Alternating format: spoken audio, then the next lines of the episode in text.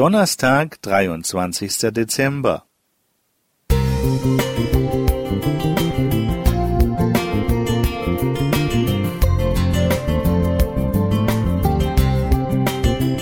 Ein kleiner Lichtblick für den Tag.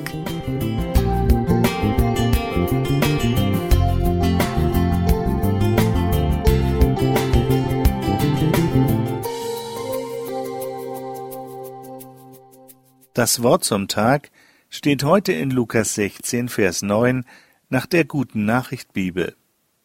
Nutzt das leidige Geld dazu, durch Wohltaten Freunde zu gewinnen.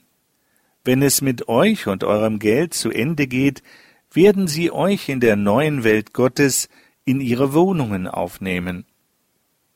Wenn Jesus davon spricht in Matthäus 6, Vers 24, dass für Gott zu leben und Geld sich gegenseitig ausschließen, müsste man sich als Christ innerlich gleich mal grundsätzlich vom Götzen Manitou verabschieden.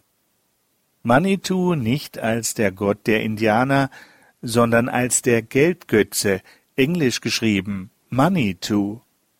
Jesus jedoch ist keineswegs weltfremd und betätigt sich stattdessen als Anlageberater, er erzählt dazu eine Geschichte.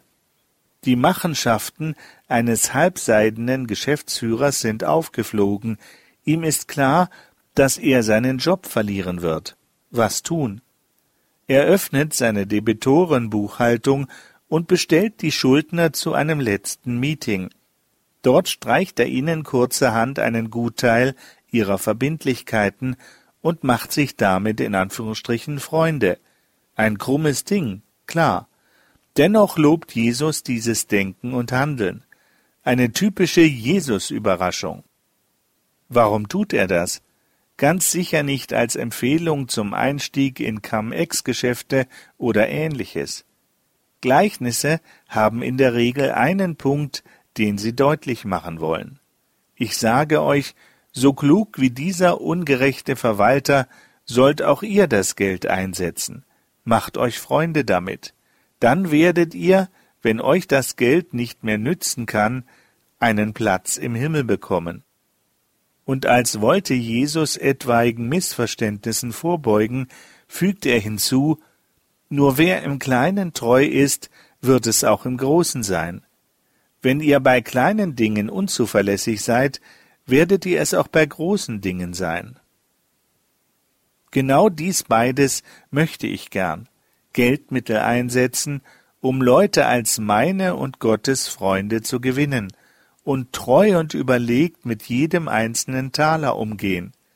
Weil Gott mit uns arbeitet, lohnt sich auch der Einsatz von finanziellen Mitteln für andere. Top angelegt.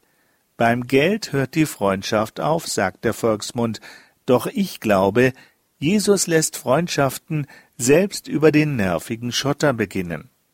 Ich habe zwar manchmal den Eindruck, der Teufel persönlich hat die Finanzen erfunden, um zu korrumpieren und zu ruinieren. Aber wie war das beim fiesen Geschäftsführer aus dem Gleichnis? Jesus ermutigt, Leute nicht klein beigeben. Wenn ihr es anderen zugute einsetzt, mache ich Segen daraus. Himmlisches Investment quasi. Besser geht es nicht. Ralf Schönfeld Musik